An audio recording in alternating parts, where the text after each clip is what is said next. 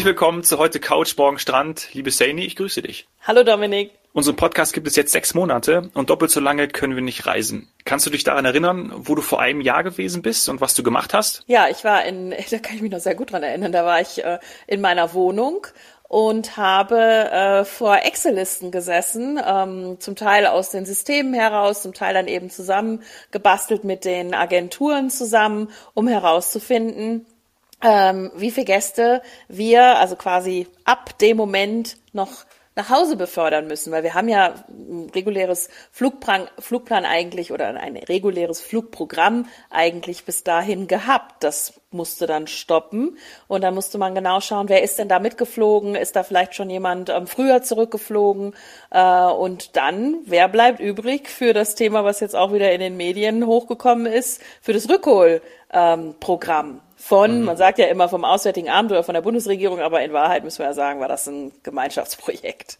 Ja, und man muss ja auch sagen, äh, die Regierung oder das Gemeinschaftsprojekt, wie du schon angesprochen hast, da sind ja Tausende wegen Corona gestrandet und die mussten zurückgeholt werden oder die sind zurückgeholt worden. Und zur Wahrheit gehört dann eben auch, dass ja viele, viele Rechnungen, wie man jetzt auch dieser Tage lesen kann, der Corona-Rückholaktion noch offen sind. Ne? Ja, ja, aber das wundert mich nicht wirklich. Ähm, ich habe jetzt auch noch mal gelesen, dass 21.000 Rechnungen überhaupt noch nicht rausgeschickt wurden. Äh, Gut, dann können, die, dann können die auch nicht bezahlt werden. Genau, erstens das, aber das andere, was erstmal vorher alles passiert ist. Also durchaus auch zu dem Moment äh, oder in dem Moment, wo der Gast oder der Fluggast in dem Moment, der zurückgeholt wird, erstmal erfährt, dass er bezahlen muss. Ja. Ähm, das war alles so komplex und, und natürlich auch ad hoc und chaotisch, muss man leider sagen. Ähm, ja, eben auch damals vor einem Jahr. Also ich habe da jetzt auch mit gemischten Gefühlen ran zurückgedacht. Das war eine der intensivsten Wochen meines Lebens. Wir hatten ja auch schon eine Podcast-Folge dazu, mhm. ganz am Anfang, wo wir auch nochmal über diese verschiedenen Listenthematiken einfach gesprochen haben. Wenn Menschen drei, vier verschiedene Listen äh, oder auf drei, vier verschiedene Listen geführt waren, dann macht es das natürlich nicht einfacher. Und das hat dazu geführt, dass wir an verschiedensten Stellen, sowohl beim Auswärtigen Amt, an Botschaften, bei Veranstaltern und Airlines äh, da gesessen haben und das einfach irgendwie unter einen Hut bringen mussten. Und ich habe, das gebe ich jetzt hier ganz offen zu, äh, viele Freunde und Bekannte wissen das, weil ich denen das auch schon erzählt habe, weil das für mich so ein Schlüsselerlebnis oder so ein Aspekt dieser Zeit war. Ich habe wirklich einen Tag gehabt, in dem ich es nicht geschafft habe, den Schlafanzug auszuziehen weil ich wirklich von dem Moment, in dem, mir die, in dem ich die Augen offen hatte, habe ich vor Listen gesessen. Es war ein Wettlauf mit der Zeit. Es musste immer was abgedatet werden. Es kam nochmal ein neuer Aspekt hinzu und dann vor allem dieser, dieser Wettlauf um die, um die Maschinen, um die zum Teil Lufthansa, aber bei uns auch viel Condor-Maschinen, ähm, wann kommen die, wie viele Plätze haben die, äh, äh, dürfen die landen, was ist mit der Crew, darf die gewechselt werden, ja, nein, muss die in Quarantäne, ah, es war Wahnsinn. Und es war wirklich, ja, also wenn ich das jetzt auch heute nochmal lese, Luftbrücke, Rückholprogramm, im Englischen auf einmal Begriffe, da hatte ich früher nicht mit zu tun, Repatriation Flight, ganz ehrlich, ich möchte mir nicht anmaßen, dass das ansatzweise was mit einer Kriegssituation zu tun hat. Aber die Begriffe, die man dabei verwendet hat, haben einfach noch mehr Druck ausgeübt und haben das Ganze äh, ja einfach noch ultimativer gemacht. Wir müssen die Urlauber schnell rausbekommen, ob sie wollen oder nicht, muss man ja auch dazu sagen. Ja, es war eine, war eine verrückte Zeit, war eine verrückte Zeit. Und das im Schlafanzug, du. Ja, ging, es ging, es ging nicht anders. Und ähm, dadurch, dass auch äh, gerade äh, bei einer meiner Destinationen eben in, in Westafrika die Flüge vor allem nachts gehen, war es dann auch so, dass du natürlich auch nachts gearbeitet hast. Äh, du warst dann mit dem Flughafen oder mit deinen Mitarbeitern der Agentur vor Ort kon äh, in Kontakt. Ähm, ja, das war halt einfach eine Ausnahmesituation. Ah, crazy. Ich, genau heute vor einem Jahr, also genau der 17. März äh, 2020 hat ja Heiko Maas, unser Außenminister, eben mit den Reiseveranstaltern, mit euch, mit Fluggesellschaften, hat genau dieses Rückhol, diese Rückholaktion gestartet. Also wirklich genau heute vor einem Jahr. Ja, ich glaube, das war so die, sagen wir mal, die Propagierung des Themas. Dass ja. das natürlich erfolgen muss, war dann ja, wie soll man sagen, es war irgendwann klar.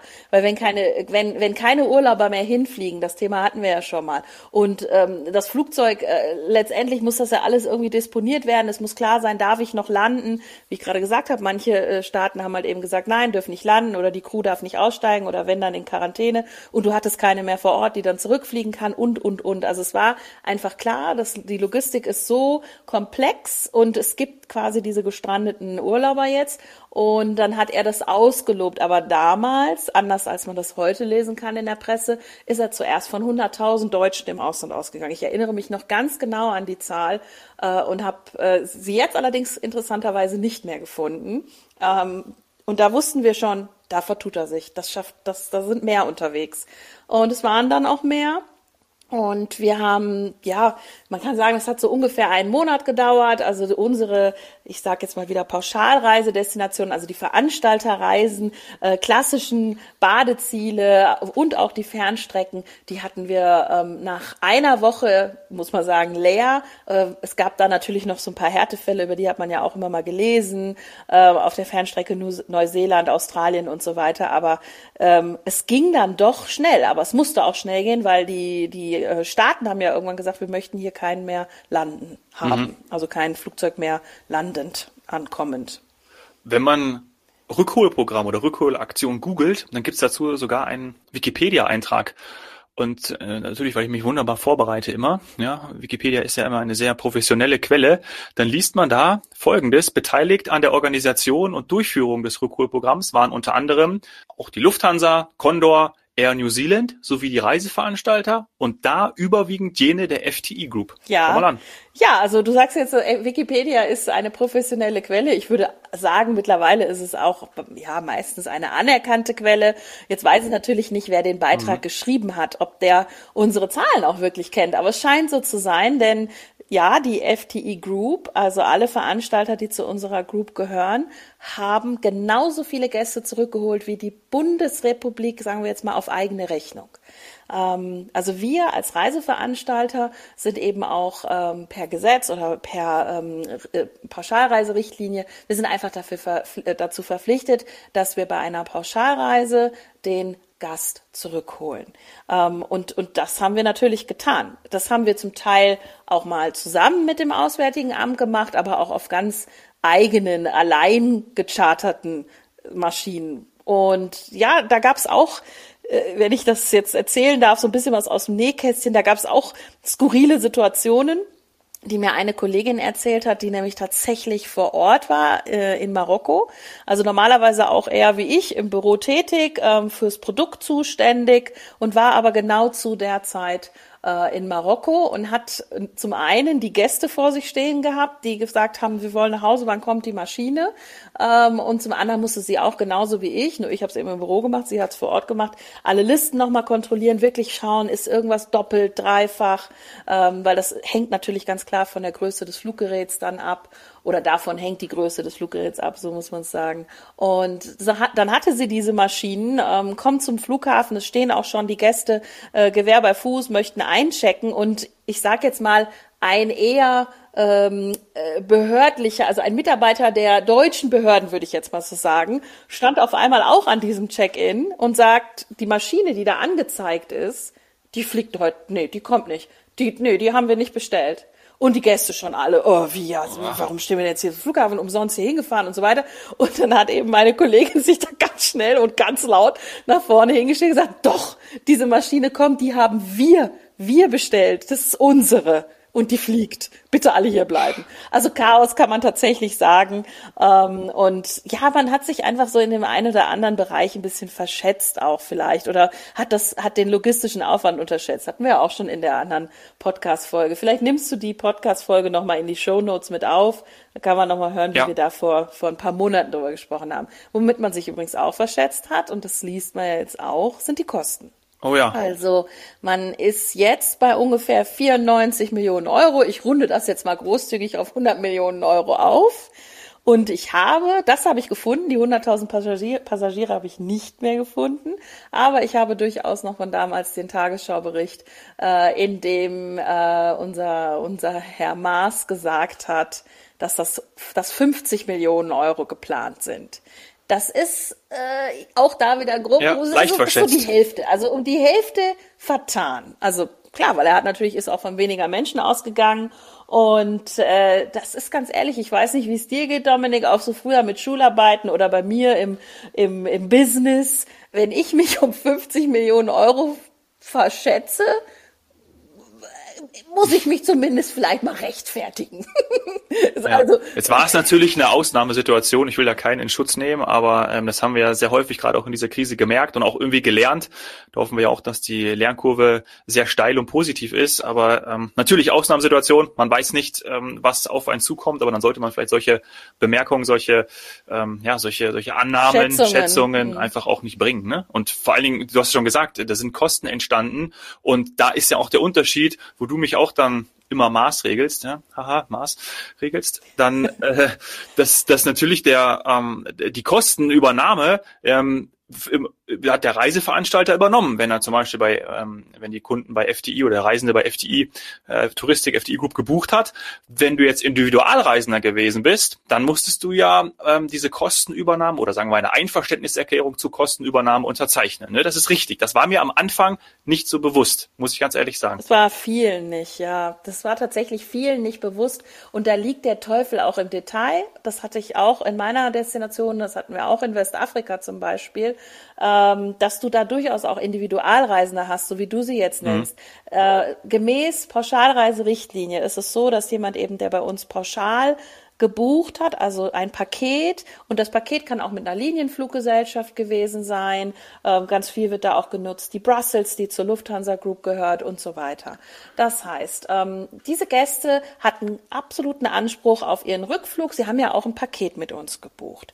Alle, die aber vielleicht ein Nur-Hotel gebucht haben, warum auch immer. Ich, ich sage ganz oft, in gewissen Destinationen dieser Welt und gerade jetzt in der Pandemie macht es Sinn, ein Paket zu buchen. Mhm. Ähm, oder die nur den Flug gebucht haben. Und da kommen alle Modelle in Frage. Also dein, wie du es immer ganz gerne sagst, deine Billig-Airlines, aber auch zum Beispiel ein Linienflugticket.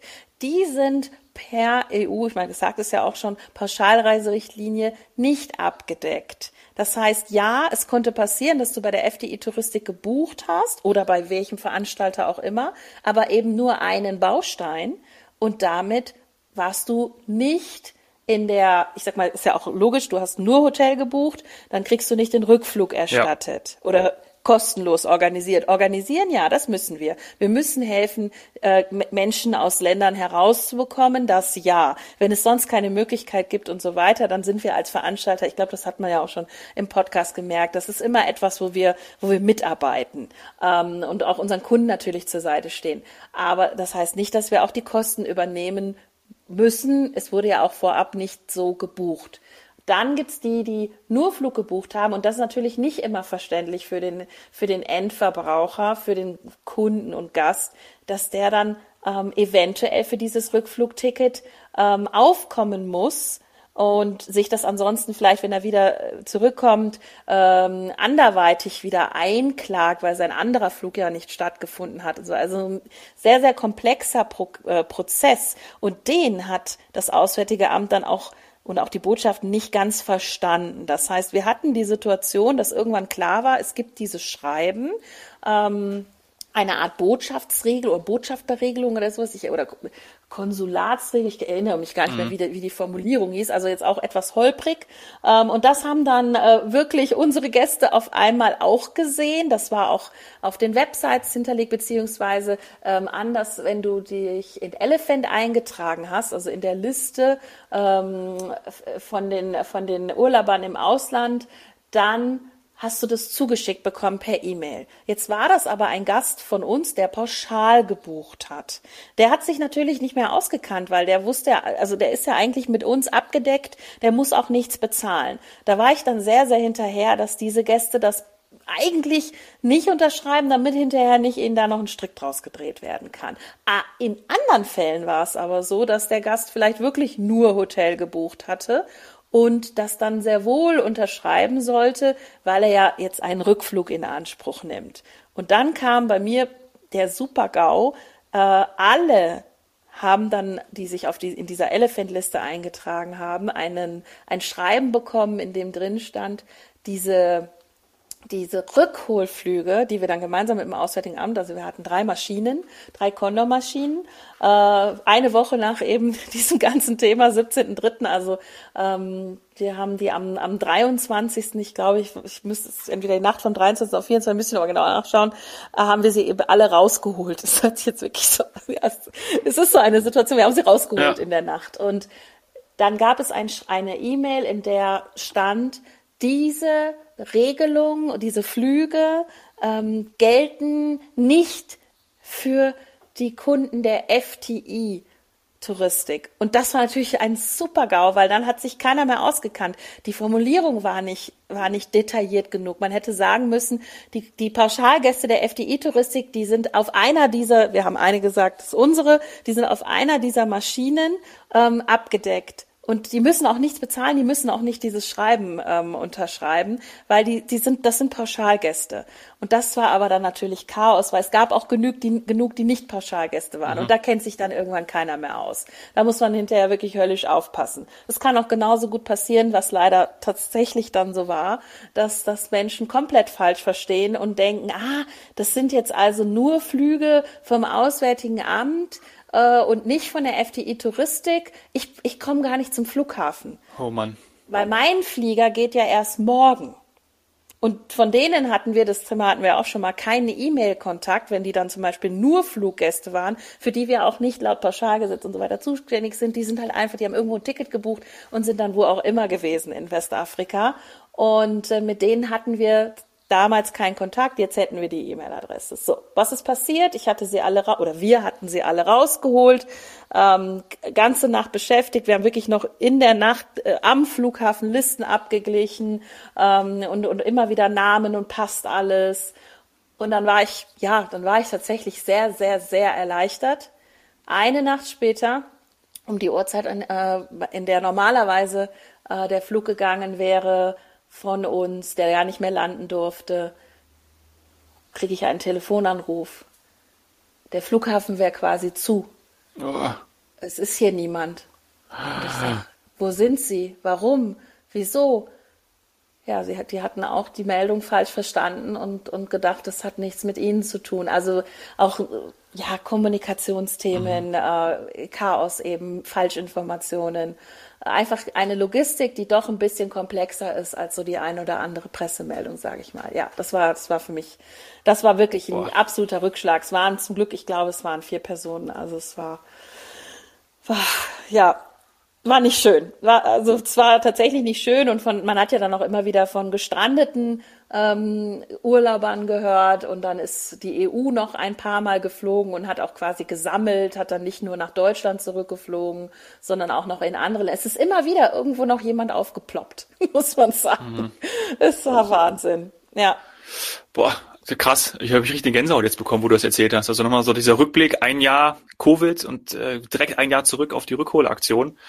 Boah, ja, ich kann also ich, ich, ich kannte den Flughafen natürlich auch und ich wusste, dass man da nicht stehen möchte, alleine, ähm, ohne Reiseleitung, ohne Unterstützung von uns, mitten in der Nacht. Äh, natürlich ist man ja auch seinem Hotel auch so weiter, ist auch ausgecheckt und oder wo auch immer sie vorher geschlafen haben, keine Ahnung, wie gesagt.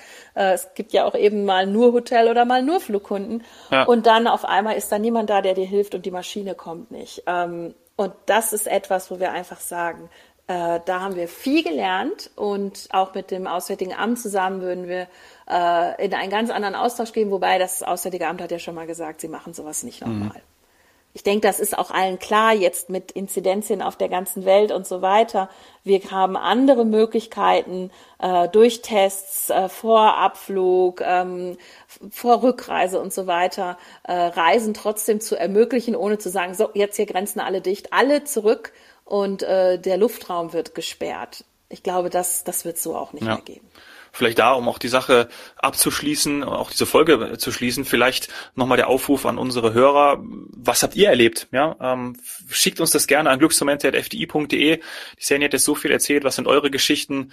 Ähm, würde uns sehr, sehr interessieren. Und dann können wir das hier in den Podcast, in den nächsten Podcast-Folgen besprechen ob Kosten, äh, wie die Rückholaktion war, wie eure Flüge waren, wie ihr jetzt weiter vorgeht. Ah ja, wenn ich ähm, das noch sagen darf zum Thema Kosten, ähm, weil das jetzt auch wieder in den Medien aufkommt, ähm, ob man denn die, die, die Preise dann äh, für gerechtfertigt angesehen hat, die dann vielleicht von den Gästen, die nicht von uns Pauschalreiseveranstaltern zurückgeholt wurden, was mhm. da aufgerufen wurde. Man, man liest teilweise von, die Preise entsprechen einem günstigen Economy-Flugticket. Ja, auch da liegt der Teufel ein bisschen im Detail. Es ist ja geklustert worden, aber um vielleicht hier auch nochmal Verständnis, auch in dem Fall fürs Auswärtige Amt ähm, äh, zu, zu fördern, äh, die Maschinen waren ja nicht immer alle komplett ausgelastet. Man hat das natürlich versucht, genauso zu, zu planen, aber dann sind eben Leute doch nicht aufgetaucht oder was auch immer, ähm, haben sich auf eigene Faust in eine andere Maschine gesetzt, äh, gebucht, sodass äh, man da nicht immer von so einer Vollauslastung und Kalkulation ausgehen kann, wie man es in einer normalen, im normalen Wirtschaftsgebaren machen würde, sondern ja, da ist man, da hat man jetzt verschiedene Regionen geclustert. Ich fand es am Anfang auch nicht alles nachvollziehbar, aber ja, es sind keine Touristiker ähm, und es, es musste, es muss, es müssen manchmal einfach Regeln oder oder allgemeingültige Entscheidungen getroffen werden. Ja. Genau, es musste auch geregelt und entschieden werden und ähm, ja, also nochmal der Aufruf, schickt uns gerne äh, eure, eure Meinung, das, was euch passiert ist, eure persönliche Geschichte an glücksmoment.fdi.de und dann können wir hier in den nächsten Folgen darauf eingehen. Genau. Danke, Sani. Vielen Dank fürs Zuhören meiner Erlebnisse. Danke. Ciao. Ciao, ciao.